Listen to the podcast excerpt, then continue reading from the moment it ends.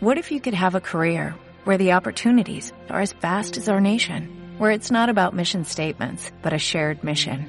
At U.S. Customs and Border Protection, we go beyond to protect more than borders, from ship to shore, air to ground, cities to local communities. CBP agents and officers are keeping people safe. Join U.S. Customs and Border Protection and go beyond for something far greater than yourself. Learn more at cbp.gov/careers.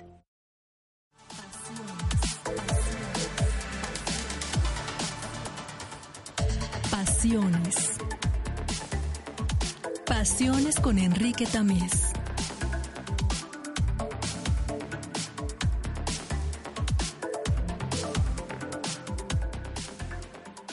Bienvenidos a Pasiones. Este ejercicio radiofónico tiene como simple intención conducir a un invitado líder de la comunidad del TEC de Monterrey por las pasiones que nos quiera compartir. Y con suerte lo hará con la Guardia Baja.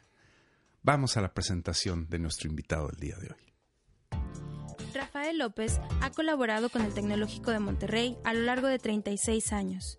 Ha sido profesor y director de áreas de apoyo académico.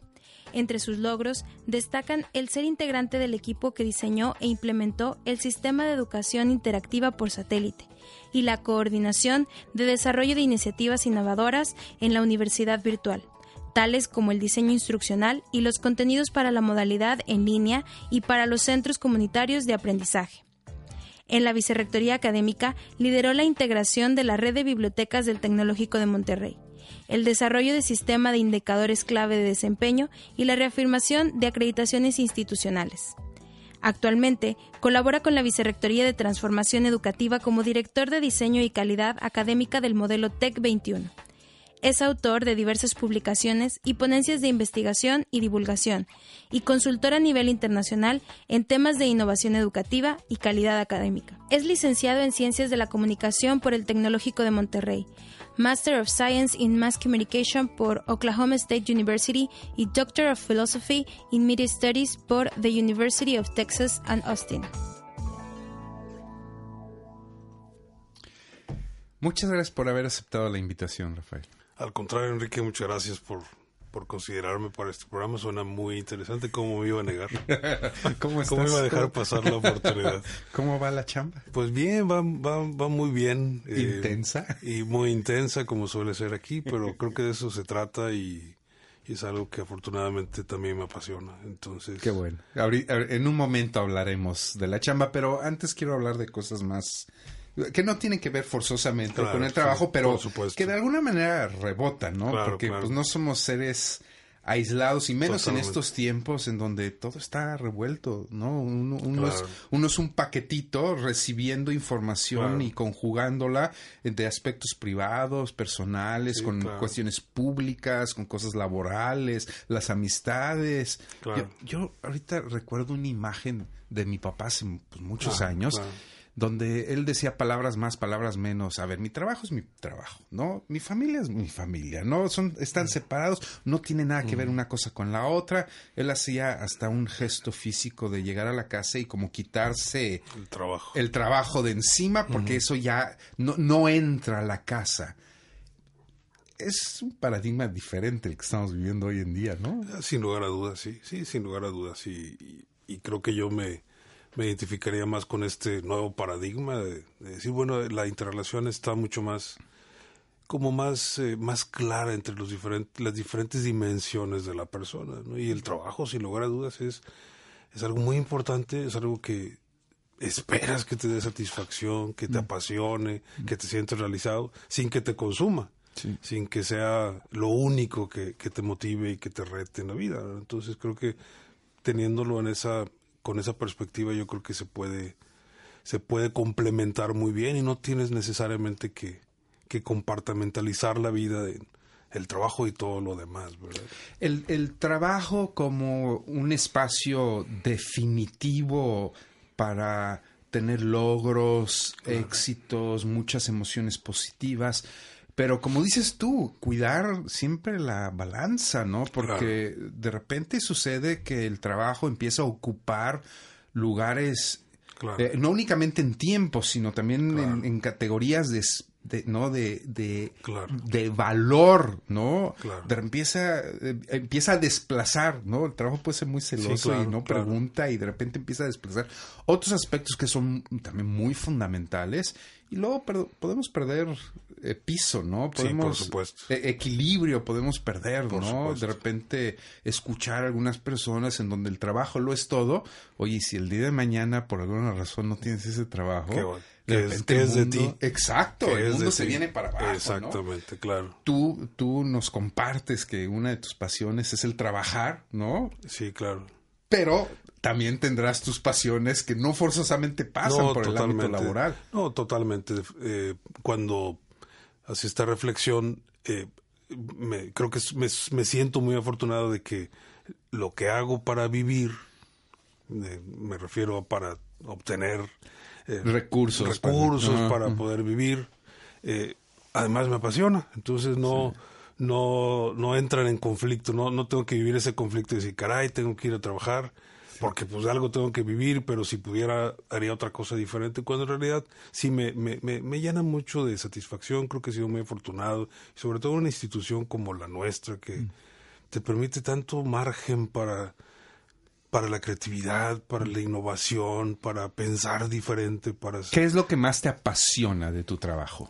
Fíjate que la, la idea de, de, de innovar, la posibilidad de innovar, la posibilidad de imaginar escenarios de, de futuro, de, de impacto en, en, la, en los jóvenes y por extensión a, la, a la sociedad. Creo que cuando trabajas con los jóvenes, cuando les creas una visión de un mundo posible, de un mundo, un mundo mejor en, en- en muchos sentidos, creo que estás posibilitando también pues un, un mejor futuro para, para las próximas generaciones. Entonces, creo que esa, esa posibilidad de innovar, esa posibilidad de, de- de- que por lo menos yo he tenido y que creo que muchos hemos tenido en el, en el TEC de, de explorar, de, de, de abrir nuevos caminos, pues creo que es, es, es algo que, pues, que, no, no, lo, no, no, lo, no lo podría yo cambiar por nada, ¿no? Ahora, el, el- a veces el sentido común, pero también de repente la información que anda por ahí eh, nos dice que los seres humanos estamos hechos para el cambio, pero cuando revisamos cierta literatura científica, por ahí hay un sociólogo famoso, Everett Rogers, ¿no? Que, claro. que muestra de manera muy clara que son po- que es un piquito, que es un porcentaje pequeño de los seres humanos los que en realidad se sienten cómodos en esta Los, eh, los adoptadores tempranos le llaman. ¿no? Exacto, o sea, no, no, tú te sientes bien ahí, tú, tú te sientes a gusto con lo que implica también, no voy a decir negativamente, pero, o sí negativamente para algunas personas, porque la innovación también trae incertidumbre, ¿no? También trae ri- riesgo, también trae, y, y esas de repente no son sentimientos que forzosamente te hagan sentir bien. Claro, ¿no? creo que se, se habla de esta zona de confort y se- de salirte de tu zona de confort. Y creo que yo soy una persona que busca estar más hacia salirme de la zona de confort. Sí. Eh, me- eso me, me- me entusiasma más porque aunque hay incertidumbre, aunque hay riesgo, pues también hay esa adrenalina, esa eh, esa mm, como motivación extra a decir a, a retarme eh, y a- no sé creo que creo que ese sería un poco la, la razón por la cual En a mí me alguna, en alguna Ajá. ocasión en, en tu vida laboral te has encontrado en el punto de no, eh, this is too much, ¿no? Eh, Esto, Ajá, eh, sí. a ver, ya, ya esta zona de repente de vamos a ver qué pasa y vamos a cambiar esto, el otro. Has estado en un momento en el que dices, a ver, bien por el cambio, pero esto ya fue mucho cambio. No, no, si- sin lugar a dudas, y yo creo que ese es parte de, o sea, de una reflexión también y, y de un confrontarme eh, a veces de manera más recurrente, ¿no? De lo que de lo que pudiera parecer, pero, o sea, no quiero decir que todo sea así como miel sobre hojuelas. Hay ocasiones en que sí digo, ¿por qué se me ocurrió?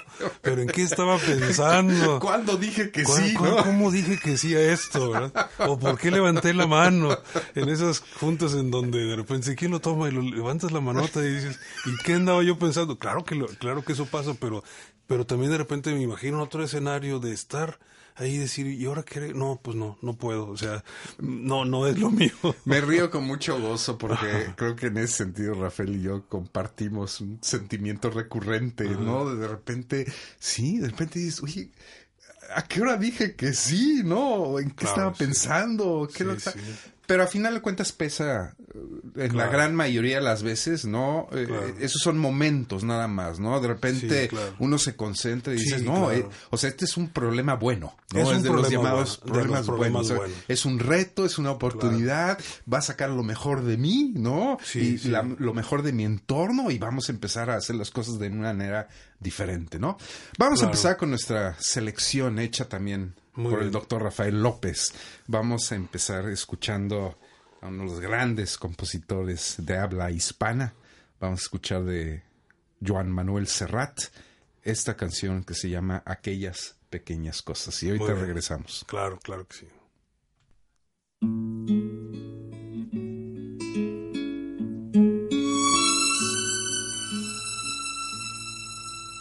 Uno se cree que los mató el tiempo y la ausencia.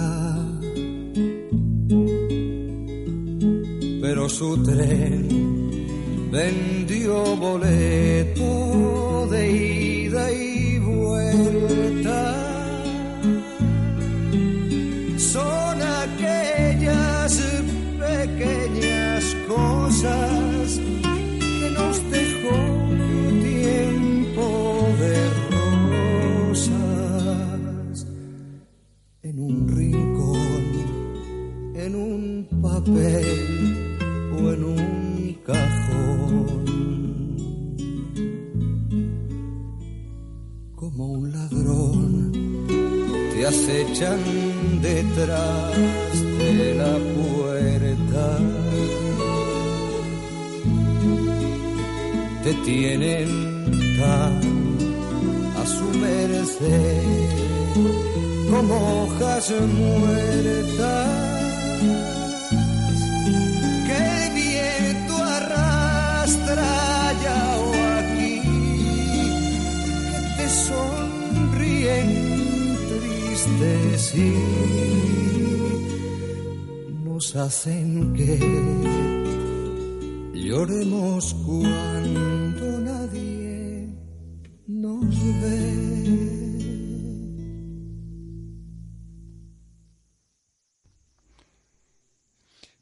regresamos con Rafael López, este, el doctor Rafael López. Estamos aquí en la charla acerca de sus de sus pasiones.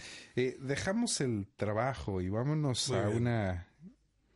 Fíjate que si si a mí me hubieran dicho, oye, Rafa López hace esto, no no me encaja, Ajá. no me encaja.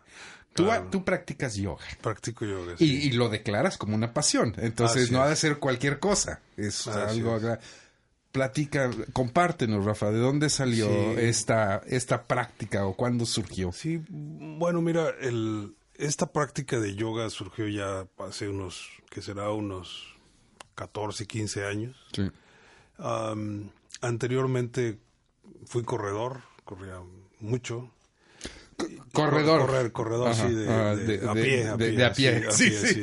Hay- muchos largas. aforismos del- no, del correr. no, no, de bolsa no. De bolsa, corredor financiero, sí, no sé. co- corredor, eh, me gustaba mucho correr y antes de que me, llega, me llegase a lastimar, dije, creo que tengo que ir haciendo un- una transición a algo de menos impacto, entonces empecé a nadar. Sí. Y nadé por varios años, nadaba mucho. Y luego después dije, bueno, creo que voy a empezar a buscar algo que, que tenga además esta dimensión un poco más también personal o como y me, me- y exploré y fui a dar ahí a, a- a yoga y me, me- me gustó mucho me, gustó mucho que pues tiene una como una perspectiva más integral de, de la persona no solamente la parte física sino en general pues, la, la- la- como un, una oportunidad para hacer introspección y conocerte mejor y una filosofía que a mí me gusta mucho de, de- de la vida que encontré como una, una coincidencia entre mi forma de pensar y lo que autores ahí eh, piensan. Me, me metí a estudiar yoga, eh, no solamente la parte de, las, de la práctica física, sino en general sus fundamentos, diferentes corrientes, hay de todo tipo de, de, enfoques y... Sí, hay muchos apellidos de yoga que algunos para mí son impronunciables. Sí, no, no, también para mí sí. Eh, entonces creo que hay, hay mucho, entonces lo que yo he encontrado con, con, yoga es, es que, y lo que me gusta mucho es, eh, es una práctica que te permite en algún momento dado eh, no competir. Es no competir. Sí. Entonces, después de haber sido corredor, y aunque nunca fui un corredor que ganara premios, ni mucho menos, yo recuerdo la, disciplina, el rigor, es decir, voy, tengo que ir mejorando mis tiempos y, y entonces a veces era una presión de decir, bueno, tengo, tengo que ser mejor, tengo que dar, que rendir más, etcétera. Y de repente con yoga lo que, lo que vi, al principio sí, eh, eh, es como todo, llegué y empecé a hacer una práctica y veía personas haciendo cosas que yo decía, esto no creo poder hacerlo, ¿no? y, tratando de, de, ser más flexible y tener más una capacidad más, más fuerte físicamente hasta que dije, no, pero yo no vengo aquí, yo no vengo a competir con esta persona, vengo ni siquiera conmigo mismo, vengo simplemente a, a, ser una mejor persona. Y entonces eso ha sido lo que me ha gustado muchísimo. Eh, tomamos muchos cursos, terminé por certificarme como instructor de, de, yoga, y, pero más que con el espíritu de, de, ser un instructor, más bien como una persona que en ese proceso fui aprendiendo más de, pues obviamente del yoga, pero también de mí mismo. Y, y bueno, comparto aquí con un grupo de personas, es, como un club que practicamos unos días a la semana. Y más en ese proceso de, de ser, pues de, de, mantenernos sanos, de, cuidarnos, y, pero también de, darnos un espacio, un espacio de una hora, hora y media para, para estar contigo mismo, enfocarte en tu cuerpo, en tu respiración, echar fuera mucha de la atención que puedes tener eh, ahí guardada. Y, bueno creo que es un, espacio también muy muy bonito no eso es creo que lo que más me, me gusta no tener que competir el, el verlo como un espacio de para mí mismo. Tampoco, eh, y eso es algo que me gusta mucho, es por lo menos el enfoque que yo he tomado es, tampoco es un proceso de crecimiento, decir, estoy aquí, tengo que llegar a tal parte, más bien tengo que llegar a donde a donde quiero estar, a donde puedo estar el día de hoy, ¿no? Y creo que ese enfoque es lo que, lo que más me gusta, ¿no? Conozco a varias personas que hicieron una transición de nadar a la mm, yoga mm. o alguna forma, un formato de meditación.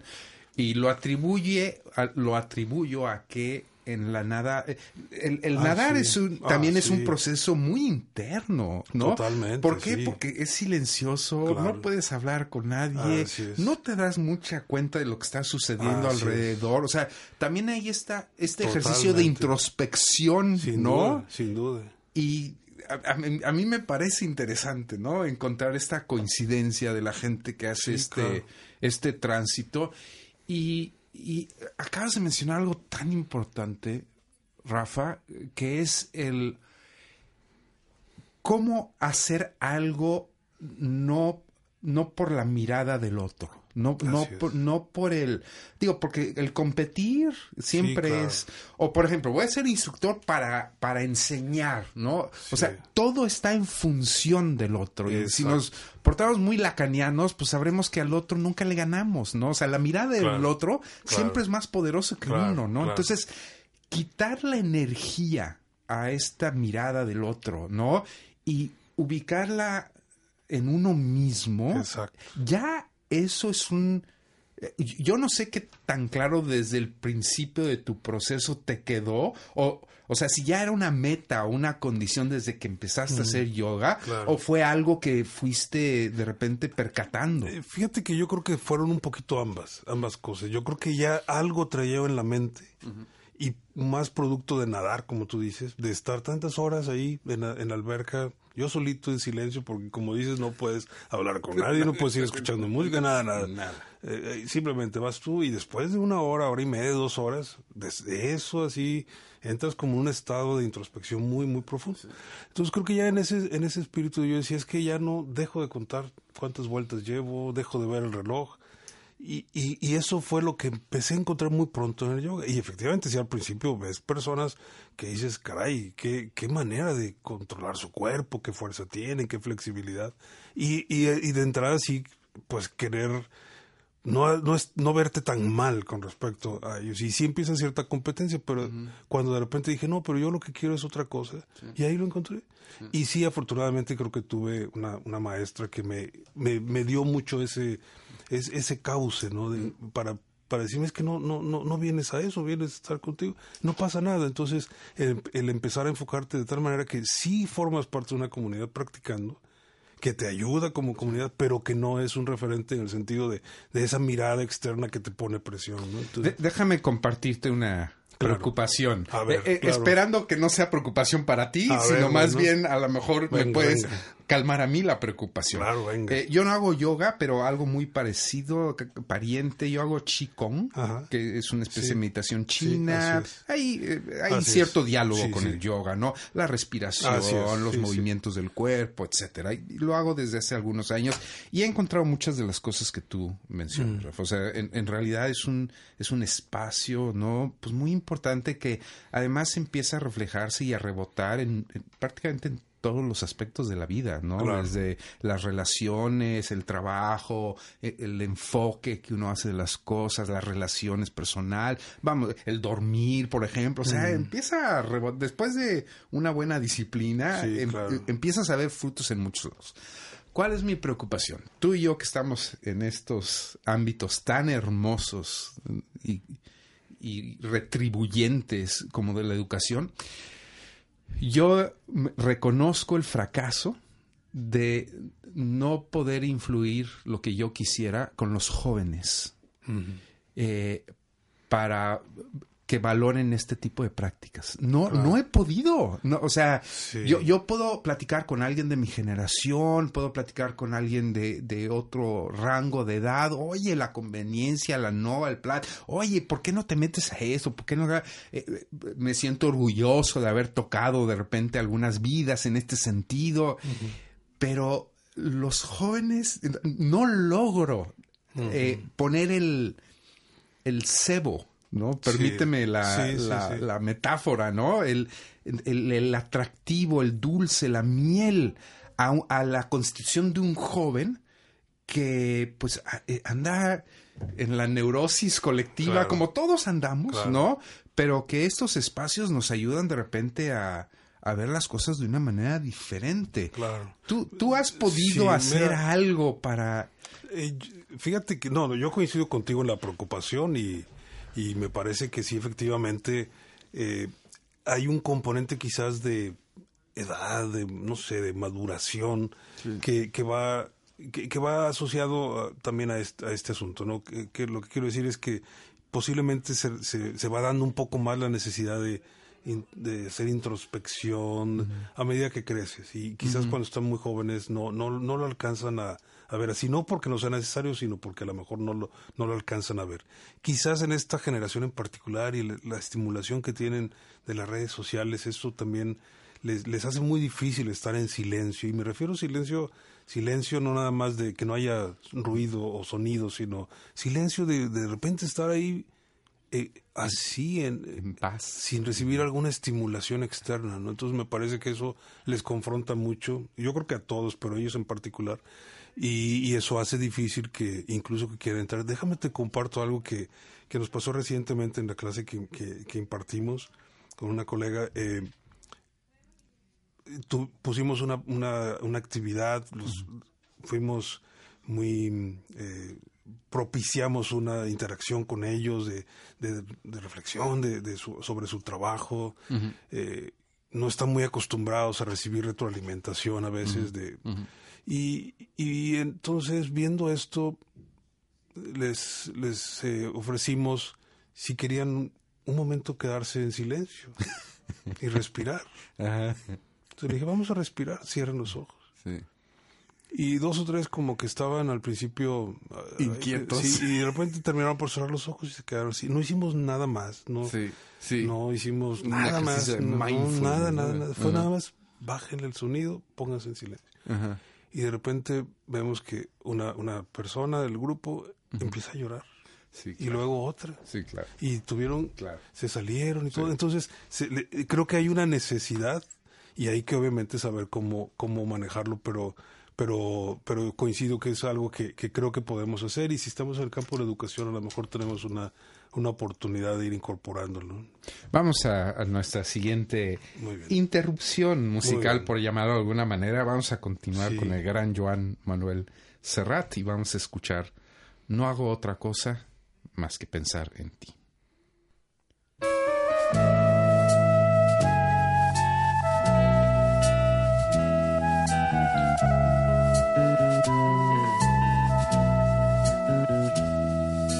No hago otra cosa que pensar en ti. Por halagarte y para que se sepa. Tomé papel y lápiz y esparcí las prendas de tu amor sobre la mesa. Buscaba una canción y me perdí en un montón de palabras gastadas. No hago otra cosa que pensar en ti. Y no se me ocurre nada.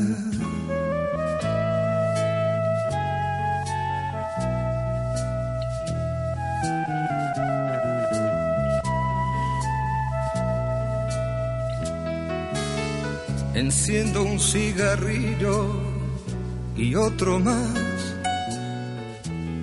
Un día de esos he de plantearme muy seriamente dejar de fumar. Con esa tos que me entra al levantarme, busqué mirando al cielo inspiración y me quedé colgado en las alturas. Por cierto, al techo no le iría nada mal. Una mano de pintura.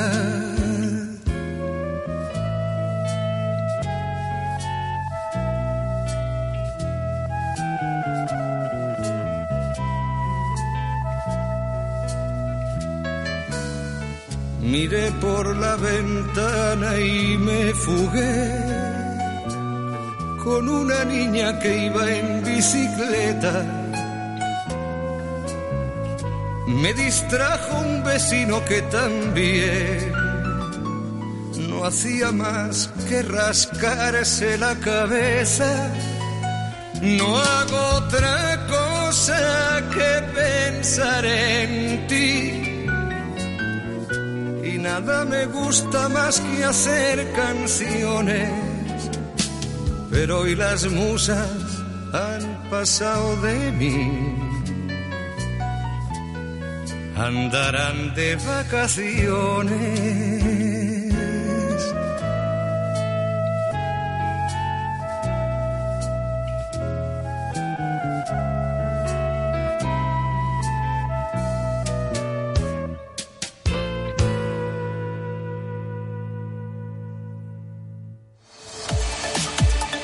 Estás escuchando Pasiones.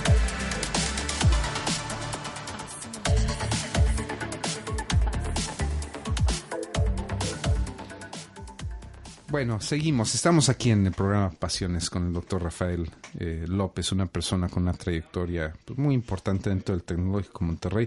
Escuché en la presentación, yo no lo sabía de ti, Rafa, que tú participaste en, la, en, el, en el diseño de los objetivos de, de desempeño. A ti te vamos a echar la culpa de muchas cosas. Esa es información que puedo utilizar en tu contra. No, claro, sí. No, es un trabajo muy para importante. Poder, para poder medir y, y poder dar seguimiento a las cosas. Oye, Rafael, platicamos ahorita de la necesidad, eh, creo que decíamos algo muy importante fuera del aire, este- esta necesidad de que los seres humanos hoy y los jóvenes en particular encuentren estos espacios para aislarse en el buen sentido del término, Sí, claro. guardarse en silencio en el buen sentido del término. Te voy a citar no hacer nada, tener el permiso de no hacer nada, que en realidad no es hacer nada. Así es, Eh, es, es más bien enfocarse en cosas tan básicas, tan primitivas como la respiración, como la conciencia del cuerpo. Y bueno, debemos decirlo con claridad, cuando tú y yo éramos jóvenes, no es que estuviéramos nosotros haciendo yoga o meditando o chikung o lo que... No, o sea, pero dadas las características del mundo actual, creo que sí es importante que nosotros insistamos, sobre todo en la juventud, que está muy acelerada y que tiene sus cosas positivas, el estar acelerado, por supuesto, pero hoy, más que cuando tú y yo éramos jóvenes hace unos cuantos ayeres, eh, debemos hacer algo para que estos jóvenes encuentren los espacios necesarios para poder soltar el Bajar la el presión, el volumen, soltar la, no como el- claro. el- la olla express, Sí. ¿no? De shh, Sí, no, sí, soltar el vaporcito, no irlo sintiendo para claro. no, no, no llevar las cosas al, al frío, ¿no? Claro. Que, que se queden calientes, pero, Pero con una es. presión que se pueda manejar. ¿verdad? Y fíjate que en ese sentido, este tema de las pasiones, eh, hace poco leía yo que tenemos que también darnos permiso a, a ser mediocres, a no, a no, no tenemos que ser los mejores en todo. Y creo que el, el, el, el gran reto que tenemos es que si uno se mete a un algo fuera de su trabajo, alguna algún pasatiempo, a veces nos gana la presión y queremos ser los mejores y entonces ya no haces algo por el mero gusto, sino con un espíritu competitivo a veces ni siquiera contra alguien más, sino contra contigo mismo. Entonces creo que es- en ese sentido eh, el, el- el ir encontrando en la vida las las cosas que te apasionan y da- darte permiso de, de decir, pues es que no, ¿por qué tengo que ser un gran pintor y tener cuadros que se cotizan o que me los quieren vender en una galería? Y a que si no me llego gu- ahí, que si no Así llego me ahí, me siento fracasado. O, o que, que en la conversación, cuando digas que estoy pintando y alguien lo ve, diga, oye, ¿y qué, qué esperas? ¿Lo vas a, a exponer o te van, lo vas a vender? Y dices, no, está bien feo, porque yo no soy bueno para pintar, pero no sabes cómo disfruto pintar, ¿verdad? No sabes todo lo que estoy plasmando ahí en ese cuadro, aunque sea, no sea una pieza de que, que pueda ser reconocida como una gran obra de arte. Entonces creo que eso, y, y eso, fíjate, con el tema de la canción, la primera canción que, que, que escuchábamos, aquellas pequeñas cosas. Cosas, Entonces, es una canción que yo escuché por primera vez muy, muy joven y que desde entonces me, me resonó y a lo largo de la vida la he venido escuchando cada vez más y, y siempre con una perspectiva un poquito diferente, pero, pero también vinculada a, lo, a, lo prim- a a esta primera vez de escucharla, que es el, el poder de las pequeñas cosas, de los pequeños detalles, el, el, el poder disfrutar todo, todo, todo lo que hay ahí, es, esas cosas, eh, no esperar el gran día del,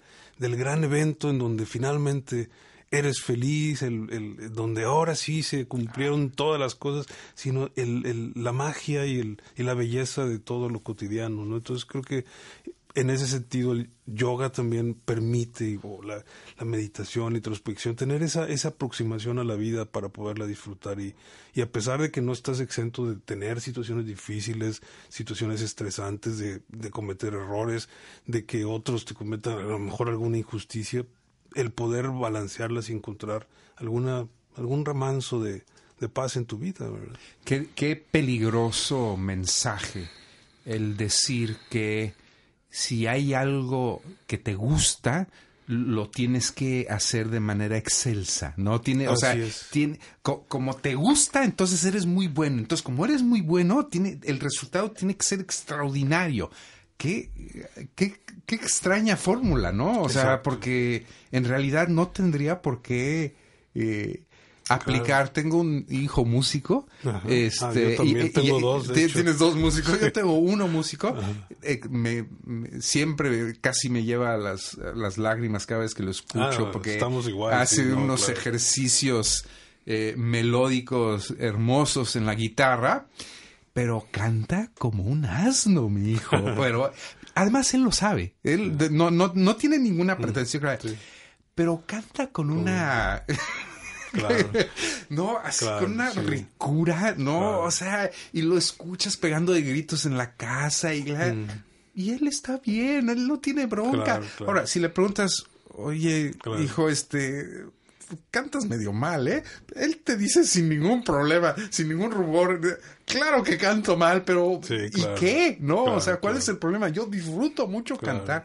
Si nos diéramos un poquito más esos esos permisos en la vida, Claro. creo que otra vez es una forma de quitarle presión a la olla express y poder vivir una vida más pues más a gusto, que también se trata de eso, ¿no? Exactamente. Hablando de eh, la- el- esta- estas cosas que se tienen que hacer casi a la perfección, eh, vamos a declarar otra pasión del doctor Rafael A López, que tiene que ver con ser un seguidor apasionado de la Fórmula 1, del automovilismo.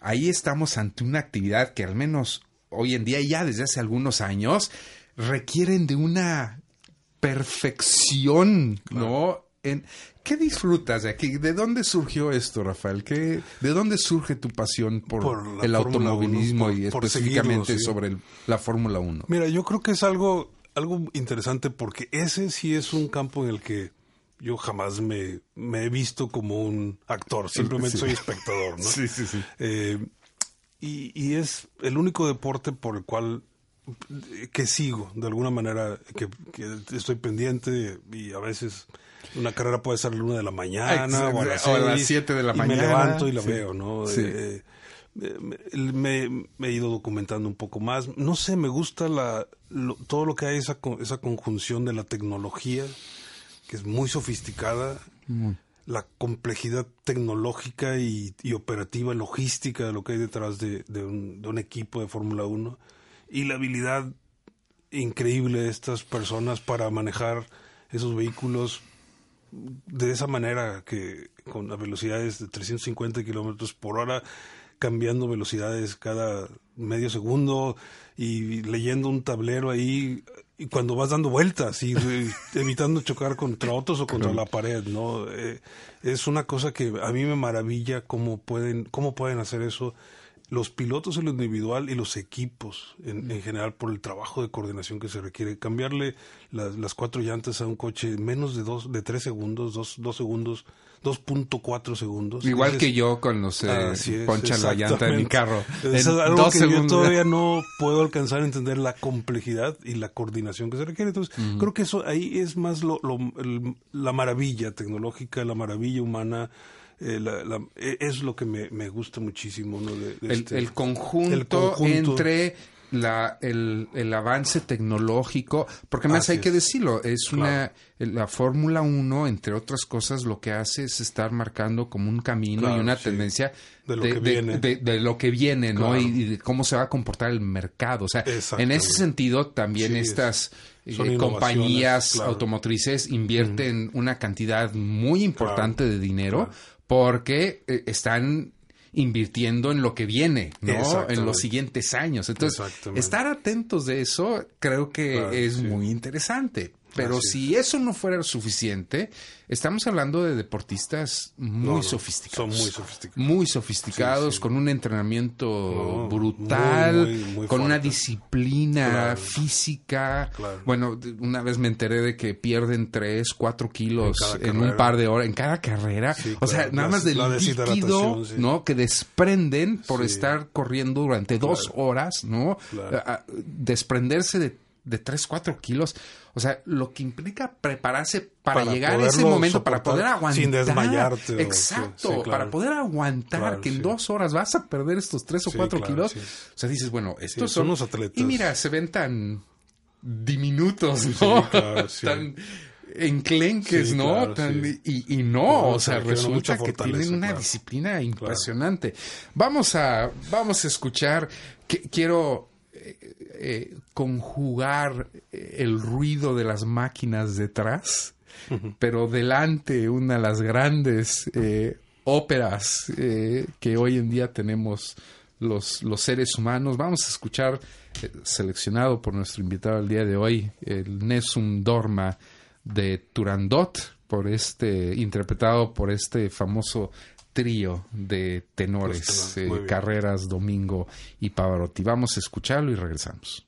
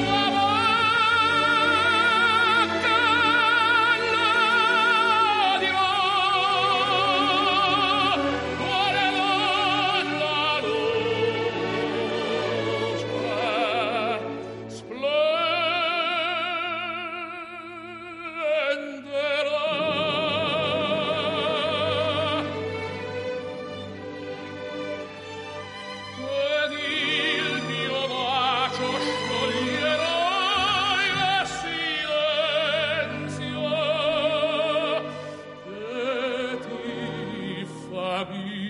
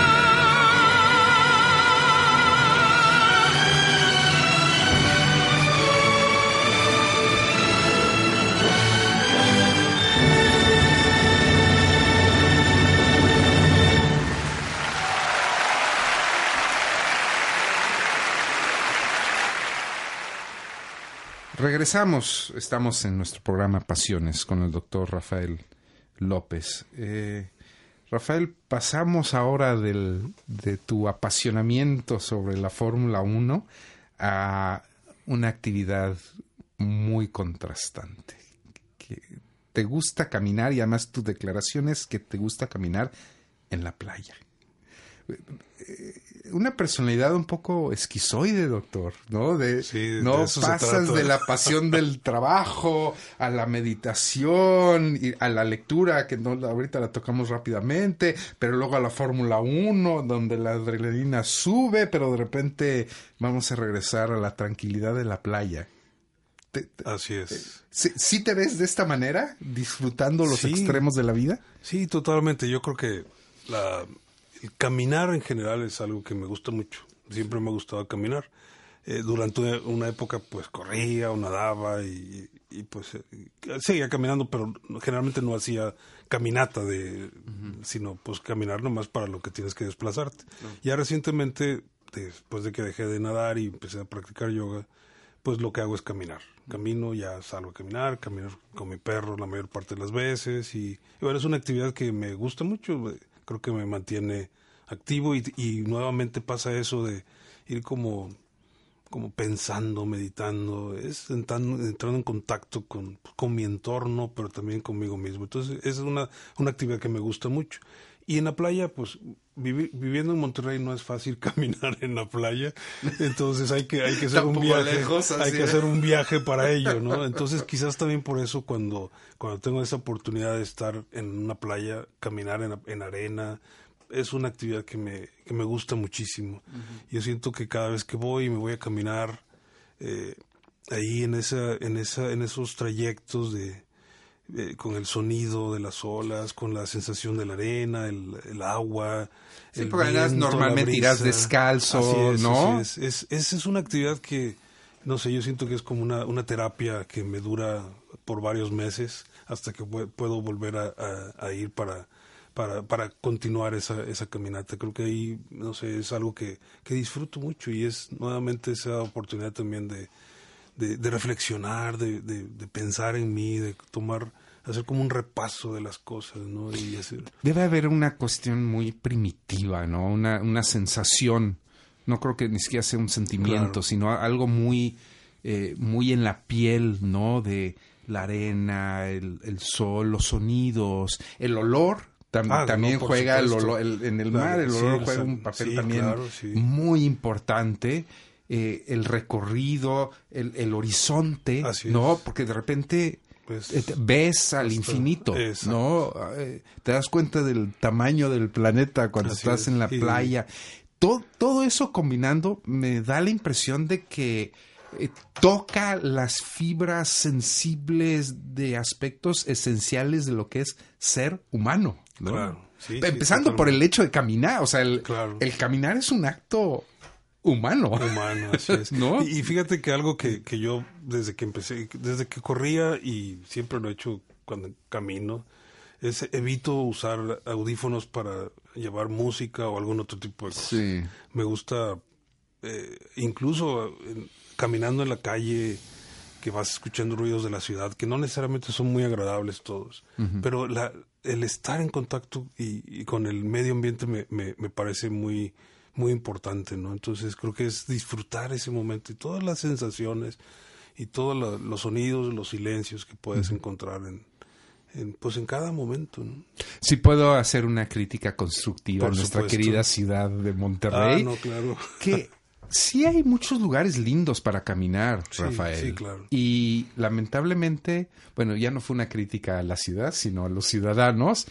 Híjole, no, no caminar. ah, digo, está el pretexto sencillo de que es que el clima en Monterrey, pero para mí es, es un pretexto. Hay, hay, hay espacios muy interesantes. Sí, digo, claro. empezando porque estamos rodeando, rodeados de unas montañas majestuosas sí. que a veces por la cotidianidad Ya no las vemos. ya no las vemos Así y es. nada más son la referencia geoespacial, ¿no? De Claro. dónde estoy, hacia dónde voy, y volteas Claro, a ver qué sí. montaña tienes enfrente y te orientas, Sí, pero hemos perdido esa claro. relación con unos espacios que, caray, se- eh, yo llegué a Monterrey, ¿no? Ya adulto, hace relativamente poco tiempo, y, y tengo la ventaja de ver con, Con ojos, novatos cosas que a veces mis queridos regios no ven. y una es. de ellas tiene que ver, yo disfruto mucho caminar en la ciudad, a, a pesar a veces del clima que no ayuda, pero, pero no es obstáculo. Así es. Oye, hay recorridos aquí que Muy se bonito. pueden ver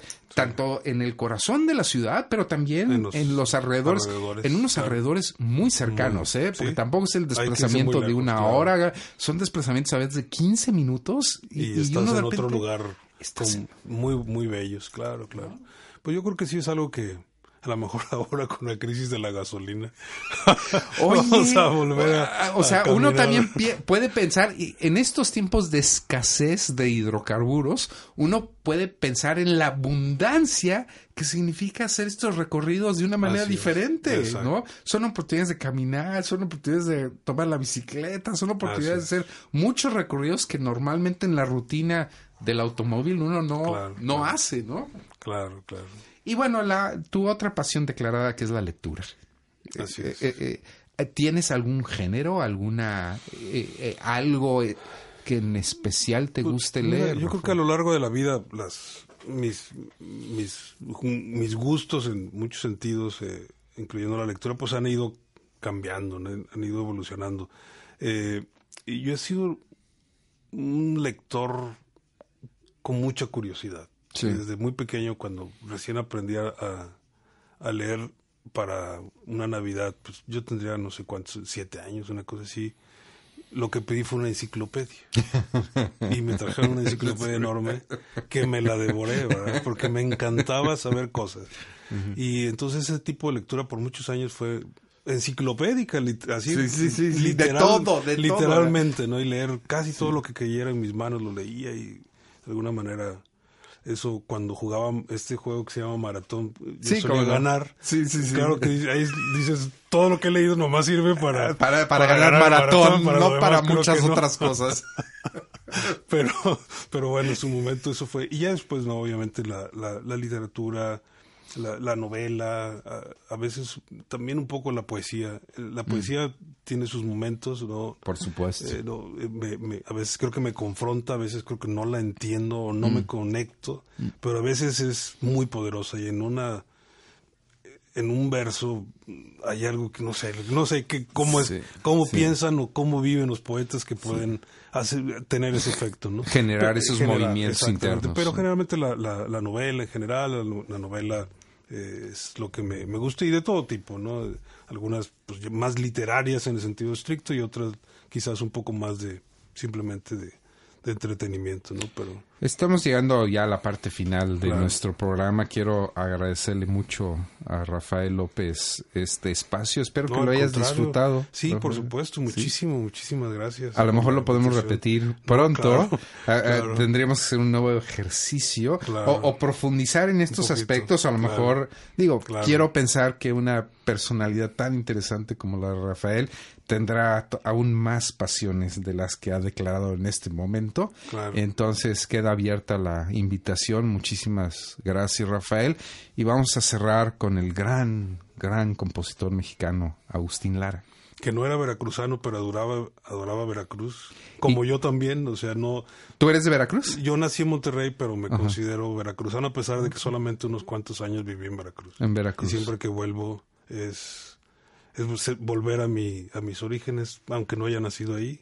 Y hace poco estuve por ahí para las vacaciones y es esa sensación de, De estar en de casa. estar en casa. Y Veracruz, esta canción siempre me lo recuerda con mucho. Cerramos mucho con broche de oro este programa. Agustín Lara, Veracruz. Rafael, muchas gracias. Al contrario, Enrique, muchísimas gracias.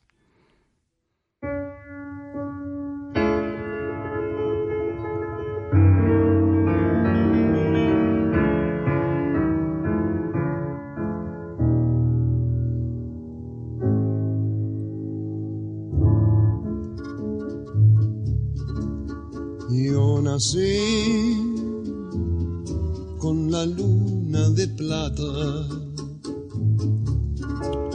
y nací con alma de pirata. He nacido rumbero y jarocho, trovador de veras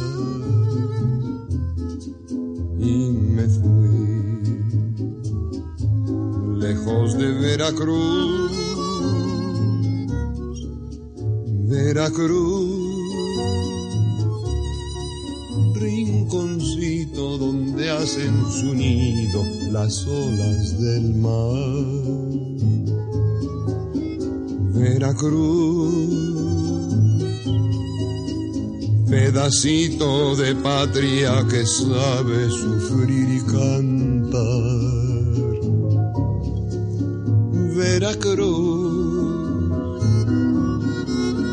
Son tus noches diluvio de estrellas, palmera y mujer. Veracruz, vibra en mi ser. Algún día hasta tus playas lejanas tendré que volver.